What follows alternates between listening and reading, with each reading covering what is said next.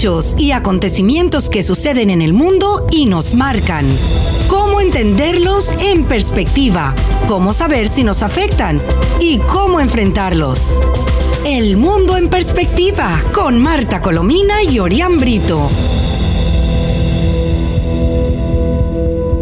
Hola amigos, les habla Marta Colomina y este es el espacio El Mundo en Perspectiva. Y recuerden que ahora pueden escucharnos todos los días más temprano, a las 7 pm, a través de Mundial 990 AM, Éxitos 107.1 FM y 98.7 FM. Y pueden también oír nuestras conversaciones en el podcast entrando a la página web actualidadradio.com. Así que amigos, quienes no se encuentren en Miami y no nos puedan sintonizar a esta hora, pues podrán escuchar El Mundo en Perspectiva con Marta Colomina y Orián Brito a cualquier hora. Sintonizas El Mundo en Perspectiva con Marta Colomina y Orián Brito. Y vamos a saludar a nuestro compañero Orián. Hola Orián, hay muchas noticias hoy, ¿eh? Sí, profesora, muchas noticias, un gusto estar con usted nuevamente. Bueno, Nada, bueno, vamos a comenzar por la que ya está en toda la prensa mundial, dada la expectativa que había generado, eh, pues nada, que el Tribunal Supremo de Justicia de Cabo Verde autorizó la extradición de Alex Sam a Estados Unidos, a pesar de todos los esfuerzos de Maduro y a pesar de todos los movimientos de sus muy costosos abogados y a pesar de la sentencia de la COE de, de África, que trató de salvar a su cofrade, pero no, no, no ciertamente no pudo. Vamos, eh, eh, hay, hay, mucha información y quisiéramos, mm, quisiera que le diéramos más importancia. Eh, yo tengo el informe de, de, la EFE, de la agencia EFE, que fue la primera que dio el, pitazo, y luego también el, el estudio, el, el, análisis que hace el tiempo de Bogotá, que ha seguido el, caso de su, de su connacional como ningún otro medio posiblemente en el mundo, ¿no? Quisiera oírte. Eh, eh, es una noticia que se da como muy bien, ya usted lo dijo, después de este anuncio de un tribunal eh, que nosotros decíamos en, la, en el espacio anterior que no, no implicaba o no alteraba el proceso dentro del propio Cabo Verde y ya era claro que se abre esta puerta a la extradición. Según la información del diario El Tiempo de Colombia, de concretarse, porque hay que destacar que la defensa que por cierto en ese equipo de defensa está el juez Baltasar Garzón, eh, pues pretende apelar en una última instancia, ya esta sería la última, en el Tribunal Constitucional. Sin embargo, ya todos los caminos están dispuestos para que un avión de la DEA traslade aquí a la ciudad de Miami a Alex, a Alex Saab, quien Estados Unidos acusa por lavado de dinero. Eh, ha sido un empresario polémico que, ha surgido desde, desde sus nexos con el régimen de Nicolás Maduro. Ahora, yo no me explico dónde van a, dónde van a apelar, porque es que han apelado a todos los mm. tribunales que existen en, Cabo Verde. Sí, sí, sí, sí, todos los conocen. Han apelado al Tribunal Supremo de Justicia, que fue el que hoy señaló y autorizó la extradición de Alex Han apelado dos veces al Tribunal de Apelaciones, por cierto, se llama Tribunal de Apelaciones, que les ha dicho con toda claridad que no vayan a ninguna parte, que no, no vayan al, Tribunal Africano, porque ciertamente eh, el, la, eh, Cabo Verde no está sujeto a la decisión de un tribunal al cual no, con el cual no, no, ha firmado absolutamente ningún, ningún documento de reconocimiento. ¿no? Van a tener que apelar a la Corte Celestial porque todas han apelado y no le ha ido bien. Pero yo no creo que Papá Dios esté de acuerdo con Maduro. lo único que tenemos es ciertamente seguro, ¿no? Ahora, fíjate, la, volviendo al diario El Tiempo, que es, como te digo, el que, el que ha seguido con mayor detenimiento y sobre todo el que ha ido desmontando la falacia de, de Maduro de, de, que era un, de que era de nacionalidad venezolana, que, por cierto se la pueden haber concedido, porque si le han dado la nacionalidad venezolana a todos los terroristas que han pasado por esos predios, pues no es extraño que también le den la nacionalidad a esa. Pero el, el punto es que eh, lo que lo que apunta lo que apuntaba el tiempo es el, el, hecho de que este señor fuera fuera embajador o tuviera algún cargo diplomático lo cual lo hizo Maduro ya en la desesperación extrema para poder salvarlo no ahora vamos vamos a hablar de, de, lo que va a pasar. ¿qué viene ahora? Se pregunta el, tiempo, ¿no? Y eh, el mismo, el diario El Tiempo señala que ahora, eh, una vez extraditado, porque es un hecho ya de que va a ser extraditado y que no le van a hacer caso ninguno a, la, apelación número N que están haciendo sus abogados, eh, es, mm, eh, quienes están en la mira son los allegados de Alex Saab. Y estamos hablando de su, de su, de su primo, de, de, todos los familiares que él tenía, ¿no? los más cercanos a Saab.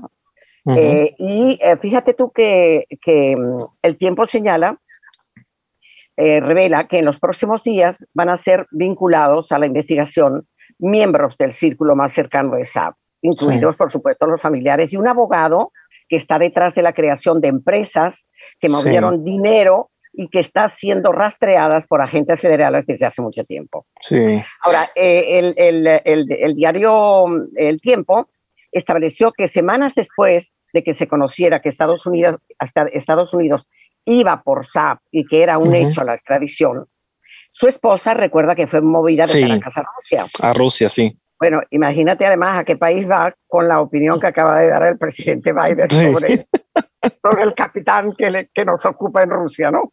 Bueno, la información llevó a SAP a salir de, de, de a salir a aclarar que, que, tiene negocios personales en Moscú y que su hija menor nació en ese país en enero del año 2020, ¿no?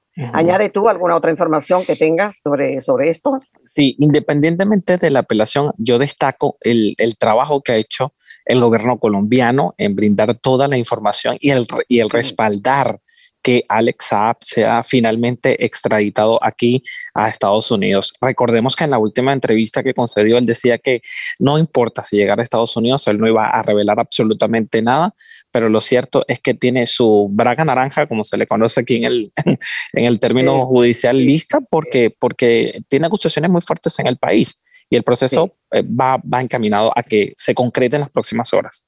Mira, no, y además también hay que reconocer que un país tan pequeño, tan asediado por poderes tan grandes como son los, los, de, los de Maduro, los países que le apoyan, eh, el dinero eh, mal habido que, que tiene millones de millones metidos en diferentes partes del mundo, y eso lo, sabe bien Alex Saab, ha resistido a todas esas tentaciones y además ha actuado de manera democrática admirable.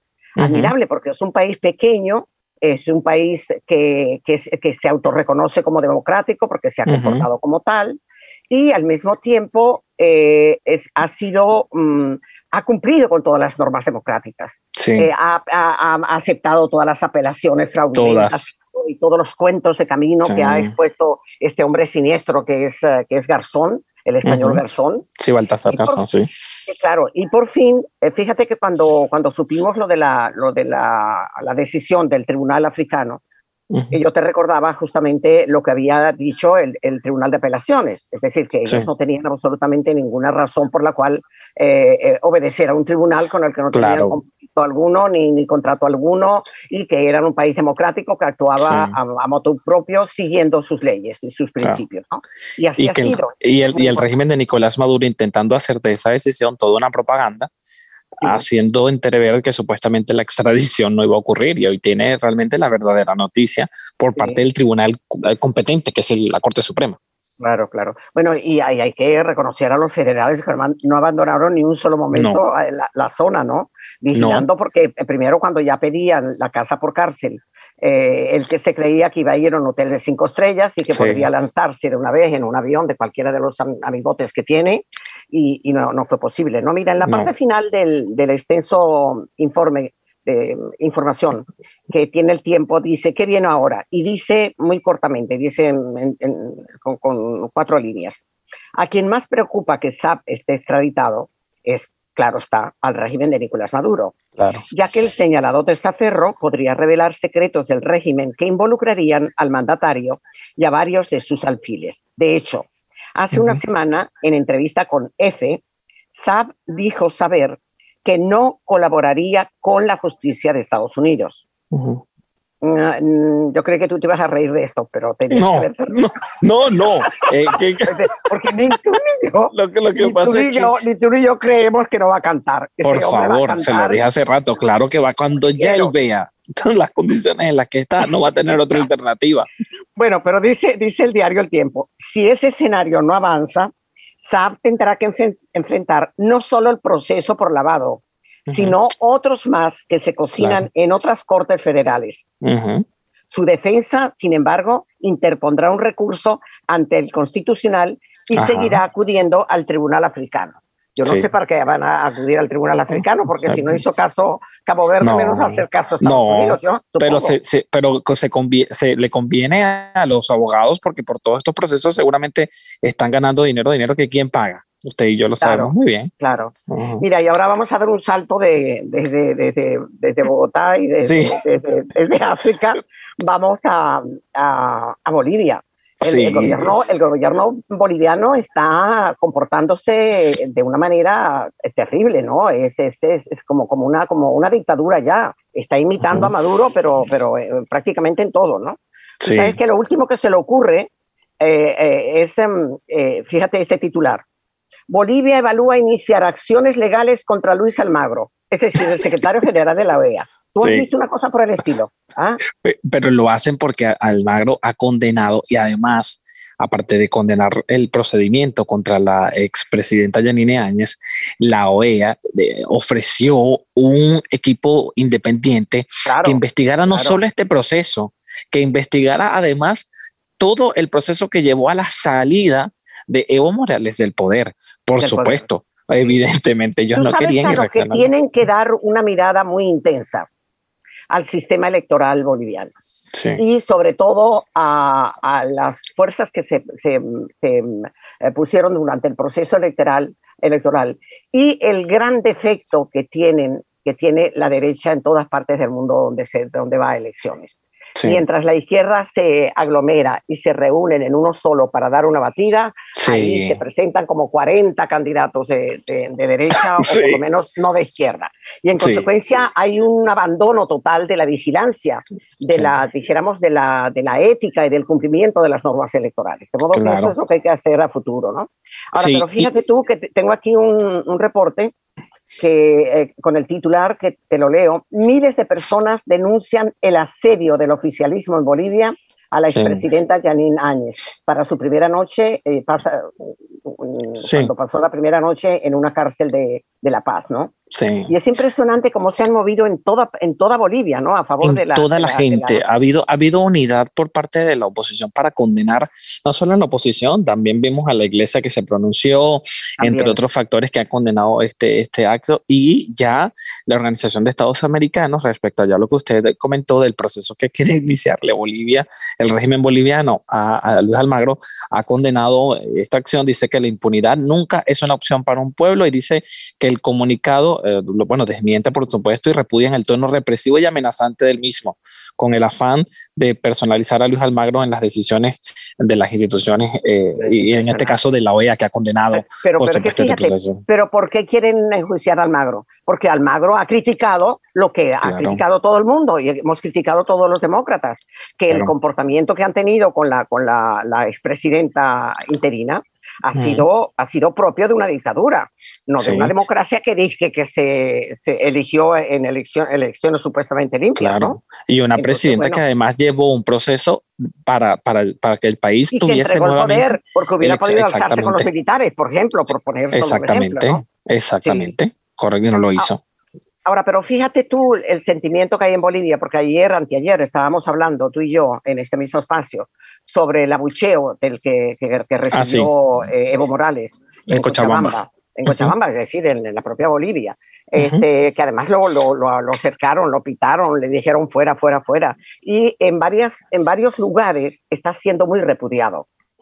Eh, y eso es un mal síntoma para, para, el, para, el, para el gobierno, ¿no? Para, para, su, para el, el, el presidente Sí, para el movimiento que tiene. Así es, así es. Bueno, eh, dice que se está despertando una, una gran polarización en, en, el país. Todo el mundo ha salido en defensa de, de, Yanine. Y eh, bueno, eh, fíjate que además la fiscalía con gran encono pidió seis meses de, de, de preventiva, es decir, como si se fuera a jugar o algo así. Sí. Bueno, eh, Áñez ha acudido a la Unión Europea y a la OEA, como también comentábamos el otro día, ¿no? Sí, pidiendo cartas para que fueran vigilantes al proceso que enfrenta. Así que, pero lo interesante es ver este movimiento de calle que va a seguir eh, en las calles de Bolivia exigiendo, por supuesto, un alto a la persecución. Claro, y en la medida en que vayan, eh, que vayan cometiendo errores tan, tan descomunales como, como este de la OEA y otros muchos, eh, ellos, ellos se van a aislar, porque Bolivia es un país que se va a aislar. Y, dadas sus circunstancias políticas y económicas, no creo que, lo, que le convenga un aislamiento. Así que mejor lo piensa, ¿no? Mira, hablando de aislamiento, eh, eh, aquí tengo una noticia. Sin despacho de materias primas por escasez de gasoil en el sector químico y petroquímico venezolano. Venezuela, con las reservas petroleras más grandes del mundo, no tiene ni gasolina ni tiene gasoil, porque con la gasolina, te digo, que se paró ayer la producción de gasolina en Cardón y era la única refinería en funcionamiento.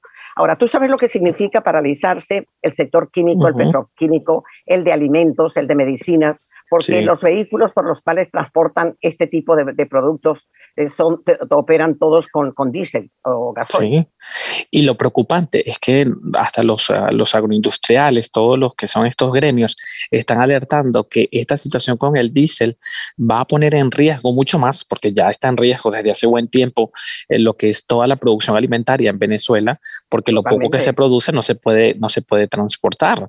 Eh, es una situación crítica que, que se complica en las próximas semanas y, muchos argumentan que el tema de la supuesta cuarentena radical es para para, digamos, eh, pasar por debajo de la mesa esa crisis que están teniendo porque están utilizando las reservas. No, no, pero, en esta, pero en esta oportunidad sí va en serio lo, de la, lo, de, lo del COVID. Toda la información. Ah, no, gravísimo. sí, ayer escribía eh, el doctor Oleta, que fue, mm, eh, que fue ministro de, de, de, Salud y es un epidemiólogo muy respetado, eh, el hecho de que, de que la citaba, por cierto, a, la, dice, basta con observar los modelos matemáticos, como el de la Academia de Ciencias Físicas, Matemáticas y Naturales de Venezuela y el del Imperial College de Londres, para confirmar que están ocurriendo en Venezuela al menos seis veces más casos de los que se reportan oficialmente. De hecho, dice él, mientras el domingo el régimen de Maduro reportó 574 infecciones, la institución británica mencionada afirmó que Venezuela estaba registrando diariamente unos 3.500 contagios. Sí, y, y, mucha gente, profesora, prefiere no ir a los hospitales que están colapsados y tratarse en casa con lo que tengan. Fíjate, eh, escribió, eh, él, dio este fin de semana un, eh, una, una entrevista al, al, diario El Nacional, eh, Oleta, y el titular es Los contagiados se están quedando en casa evadiendo la hospitalización. Lo que no reflejan las cifras oficiales del COVID-19 en Venezuela es justamente lo que señalaba y las citas que citaba de, la, fuente, de la fuente británica, ¿no? Sí. Entonces, pero ¿por qué no van a los hospitales? Maduro está obligando a ir a los hospitales a llevarlos, porque los pone hacinados en una habitación, 4, 14, 20, qué sé yo cuánto. Y además, hospitales que no tienen agua, no tienen nada, no tienen insumos, no tienen absolutamente nada. Van a una muerte segura, totalmente. Y, la gente prefiere quedarse en casa ante el terror de esa situación que usted perfectamente describe. Y a eso tenemos que sumarle el show y el desastre, que no, no es menor, con el tema de la vacunación. Sí, bueno, espera, ¿y a quiénes se están vacunando? Así. ¿Ah, eh, Guaidó, Guaidó ayer lanzó la, la, la, directa, porque ya no es una indirecta, de que eh, en el ingreso de, pidió e insistió en la necesidad de ingresar más vacunas para atender a venezolanos y no a las élites, no a las élites chavistas, porque ayer María Isabel Chávez, de Chávez, eh, recibió la Sputnik a pesar de que ella no es personal de salud, ni es docente, ni es absolutamente nada, no tenía por qué, ni tiene edad tampoco para recibir la vacuna hasta que la gente mayor los, uh, los, uh, los sanitaristas, los educadores y todos los demás, que los policías, los que están en la calle lidiando con la gente, hasta que esa gente no se vacune. Algo impresionante. Yo lo escribí ayer, yo decía, Marisabel le quitó una dosis a un doctor a un doctor, que, que, que, muchos no han sido. Y fíjese este dato, profesora, el monitor salud que agrupa a los trabajadores del gremio en todo el país denunció que en la cuarta semana de inmunización, 61% de los hospitales en Venezuela no recibieron dosis de la vacuna. Solo en 23 de los 60 monitoreados. Es decir, más de la reciben, mitad. Y cuando la reciben, no lo reciben no reciben el monto para vacunar a todos los sanitaristas y a todos los pacientes que tienen allí. Porque acuérdate, es que eso lo tenemos que recordar todos los días. Maduro no ha recibido sino 200.000 vacunas rusas de las Sputnik, ¿verdad? Y 500.000 chinas porque no le han llegado las de las de eh, las de la Organización Panamericana de la Salud. Sí, de la COVAX. No, no, no, no ha eh, cuando dice no, nosotros no vamos a usar la AstraZeneca, no, es que no vas a usar ninguna mientras no la compres. No, y, exactamente, lo insólito es que dicen que no vamos a usar una vacuna que ni siquiera la tienen, o sea, es una cosa increíble. sí, sí. Bueno, eh, hoy, por ejemplo, señalaba la, la fuente oficial que las muertes por COVID superan ya las 1.450. Eh, um, en las últimas 24 horas decretan siete, mm, reconocen siete fallecidos, pero es que son, son muchísimos más, porque lo que te dice también el doctor Oleta, eh, el, infectólogo, es que los que mueren en su casa y son enterrados por sus familiares, no aparecen en las estadísticas, no aparecen, y son muchísimos los que mueren también.